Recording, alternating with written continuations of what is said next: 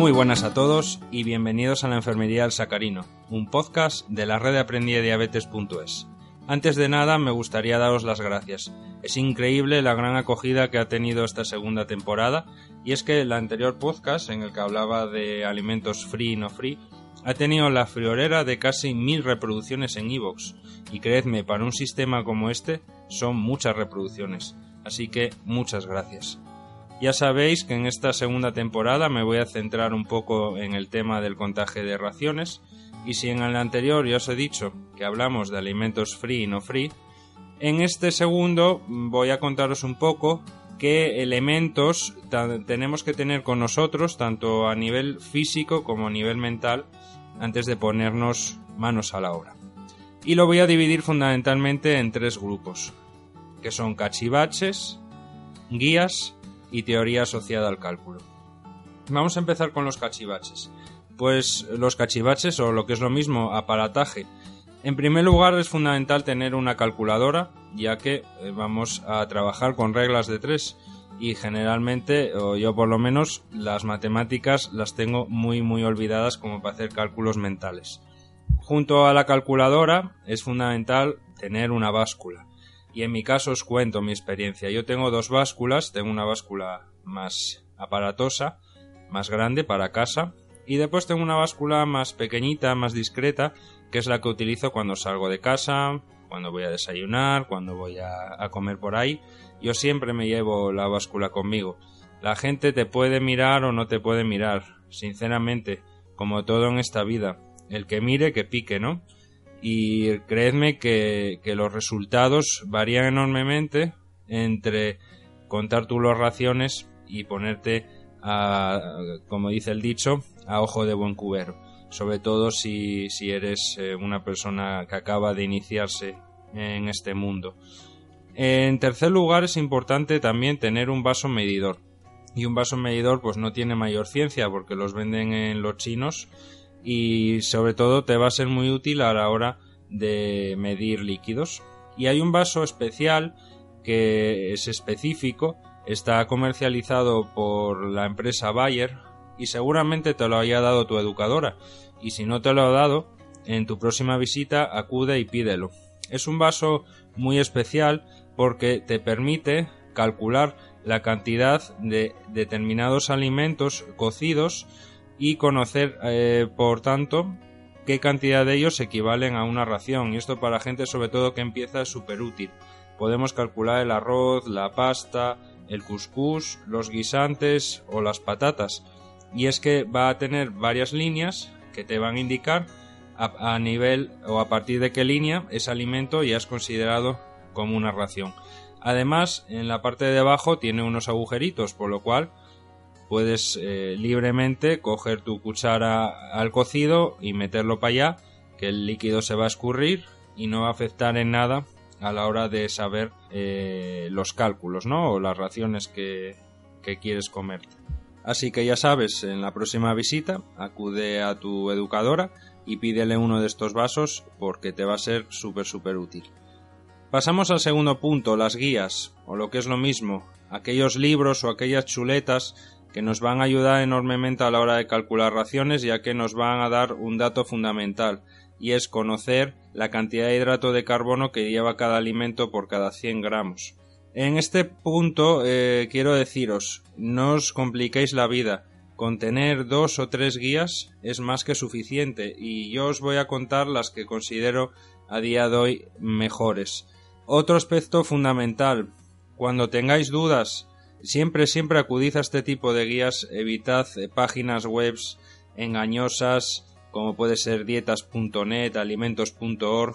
Este tipo de páginas, eh, cada una da unos valores nutricionales diferentes, muy dispersos, sobre todo cuando hablamos de alimentos que bueno que se salen un poco de la norma no por ejemplo te quieres buscar cuánto lleva el cuscús o cuánto lleva la quinoa este tipo de páginas van a dar a, errores y por tanto a, después a malos cálculos. Por lo cual, quedaos fundamentalmente con lo que os quiero contar hoy.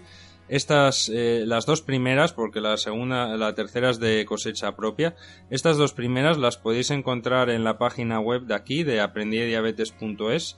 Tiene una sección que se llama nutrición y ahí tiene un montonazo de guías. Pues bien, de todas esas guías yo os quiero recomendar fundamentalmente dos. La primera es de Fundación para la Diabetes, es una tabla de raciones de hidratos de carbono y podríamos decir que es la, el clásico de los clásicos. Es una guía muy completa que tiene bastantes alimentos y nos permite conocer cuántos gramos de cada alimento equivalen a una ración, las raciones de hidrato de carbono en su medida habitual de consumo, que sinceramente eh, yo suelo pasar de este punto porque después cada persona es un mundo y come más o menos. Y después otro punto importante que ya hablaremos en el futuro, que son los índices glucémicos, que básicamente lo que nos quiere decir es cuánto de rápido nos va a subir la glucemia cuando comamos un determinado alimento. Es importante también tener en cuenta que diferencian enormemente entre crudo y cocido. Este es otro aspecto que cuando te vas a internet a estas páginas eh, tienes problemas porque hay muchas veces que no te especifica si está hablando en crudo o está hablando en cocido y después la lías pardísima. Eh, aspectos negativos que podría decir. Lleva cierto tiempo sin estar actualizada. Eh, también lo básico lo tienes, pero cuando te vas a cosas muy concretas o muy tiquismiquis puede que se te quede un pelín corto. Y después tiene una sección que se llama sección otros, que a mí no me gusta.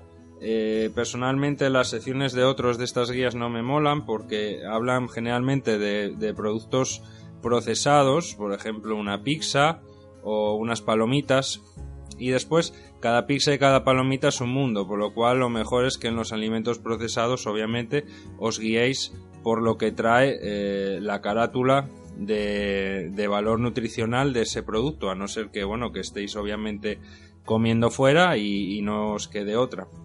La segunda guía que os quiero recomendar es una guía muy visual, es la guía de Roche de raciones. Esta guía a mí personalmente me encanta y siempre me la llevo conmigo junto con, con la báscula porque bueno, tiene versión física, aunque es bastante complicada de conseguir, y esa versión es súper pequeñita, te entra en un bolsillo y está súper guay. ¿Y por qué está tan guay esta, esta guía? Porque combina lo que tiene la guía de Fundación para la Diabetes junto con fotos. Te enseña fotos de los platos y te dice visualmente lo que equivale, por ejemplo, el arroz te dice esto equivale a una ración, esto equivale a dos y esto equivale a tres raciones. Esto te va a simplificar enormemente las cosas. Tiene varias secciones. Por un lado está pues eh, una gran variedad de alimentos. Eh, incluso tiene por ejemplo una sección de vegetarianos o de veganos donde se encuentra por ejemplo el tofu. Después tiene otra sección de alimentos preparados como puede ser la pizza o una hamburguesa que este eh, es eh, mucho más interesante por ese aspecto visual, sobre todo, que la de Fundación de la Diabetes. Después, en una versión más actualizada, eh, que seguramente encontraréis por la web, tenéis em, una sección con platos gastronómicos típicos y aquí está, por ejemplo, mi queridísima fabada, y en la versión de este año, que he intentado conseguir en formato físico y no ha habido manera, me han puesto unas trabas enormes, me parece increíble, pero bueno. En el 2018 tienen una sección específica que es de pediatría y en ella pues nos encontramos eh, con, por un lado, los platos y los utensilios que aparecen son adaptados, digamos, al, tamaño de los más pequeños, ¿no? Por ejemplo, pues el plato que puede utilizar muchas veces un niño que igual tiene dos años y está empezando a aprender a comer. Hay también platos que, bueno, son muy típicos de los niños, ¿no? Pues la sopa de estrellas, el puré de verduras y de pollo, las varitas rebozadas, e incluso para los que son muy, muy, muy peques y son bebés o, bueno, niños más mayores que tienen la costumbre por la noche de tomarse su biberón eh, o su papilla de cereales, pues también te viene el contaje por cacitos y demás. Está súper, súper guay esta guía y bueno, os la recomiendo. Si no la podéis encontrar en nivel físico, ya sabéis, en Aprendí de Diabetes, en la sección de nutrición, tenéis esta guía del 2018. Como aspecto negativo, uno muy claro, y es que al ser una guía que lleva eh, mucho visual, obviamente los alimentos son más escasos, porque si no tendríamos una guía que sería como el libro gordo de Petete. Por lo cual, eh, la guía de Fundación para Diabetes trae mucha más variedad de alimentos que esta guía. Y ahora, si sois unos frikis redomados, como lo soy yo, igual queréis compraros un libro específico de nutrición que os hable de contaje de raciones, de valores nutricionales de alimentos. Y eh, yo os voy a decir el que tengo yo, que si no me equivoco me valió unos 25-30 euros, no me hagáis mucho caso. Se llama Tabla de Composición de Alimentos, eh, es de la edición de este año, del 2018, y está eh, creada por farmacéuticos y nutricionistas de la Universidad Complutense de Madrid todos los años eh, sacan, digamos, como una versión actualizada, por lo cual, oye, igual os queréis esperar a que salga la del 2019 y aquí vais a encontrar lo que se os ocurra y más. Aquí sí que va a haber una variedad enorme, vais a encontraros con alimentos rarísimos y vais a saber a ciencia cierta qué cantidad de hidratos de carbono y por tanto de raciones va a tener cada alimento. Además, bueno, no solo es, eh, digamos, una tabla de composición de alimentos, sino que trae también mucha teoría de nutrición, que francamente no viene del todo mal, pues aprender de ella y, aplicarla en el día a día. Y ya por último pasamos al tercer punto, que es la teoría asociada, y esto es una breve introducción a lo que será la tercera parte de, de estos podcasts y es que para hacer las cosas bien debemos de partir de una terminología específica y de un conocimiento que al principio nos lo dará nuestro endocrino y poco a poco lo iremos adaptando nosotros. Eh, es decir, saber eh, nuestras necesidades y conocer a nuestra diabetes. Entonces eso, no os quiero volver locos de más, Solamente os voy a adelantar eh, una serie de definiciones que después en el próximo podcast hablaremos con más calma. Así que ahora os lo voy a explicar un poco como diabetes eh, para dummies, ¿no? Y mirad, pues eh, vamos a hablar de lo que es el factor de sensibilidad o FSI, que nos dice cuánto nos baja la glucemia cada vez que utilizamos una unidad de insulina rápida o ultra rápida, el factor de corrección, es decir, aquel cálculo que nos permite saber cuánta insulina debemos de ponernos para corregirnos la glucemia dependiendo del momento del día.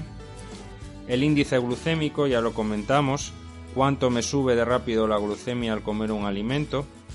La carga glucémica, que es un término más complejo que une el índice glucémico a la cantidad de hidratos de carbono que contiene una ración de producto y nos da un dato más exacto que ya hablaremos eh, con calma en el siguiente podcast. El ratio raciones, esto quiere decir la cantidad de insulina necesaria para procesar una ración de hidrato de carbono y como veréis no será la misma a lo largo del día, puede que varíe entre un momento y otro. Insulina activa es la cantidad de insulina rápida que todavía tenemos haciendo efecto en nuestra glucemia. Y por último, bueno, el objetivo glucémico, que es, digamos, los rangos de glucemia ideales que obviamente van a variar a lo largo del día. Todos estos puntos es importante conocerlos antes de ponernos a contar raciones, porque son elementos que vamos a tener que tener en cuenta para saber si nos tenemos que poner más insulina o menos insulina, si podemos comer antes, si podemos comer después, por lo cual todo esto lo vamos a hablar en el tercer podcast y con esto, bueno, pues pongo punto y final. Ha sido un podcast muy cortito, pero que espero que os haya sido muy útil. Y nada, gente, poco más que deciros. Ya sabéis, soy Adrián, alias Don Sacarino. Esto es La Enfermería del Sacarino, un podcast de la red de aprendí de diabetes.es. A por esos controles perfectos.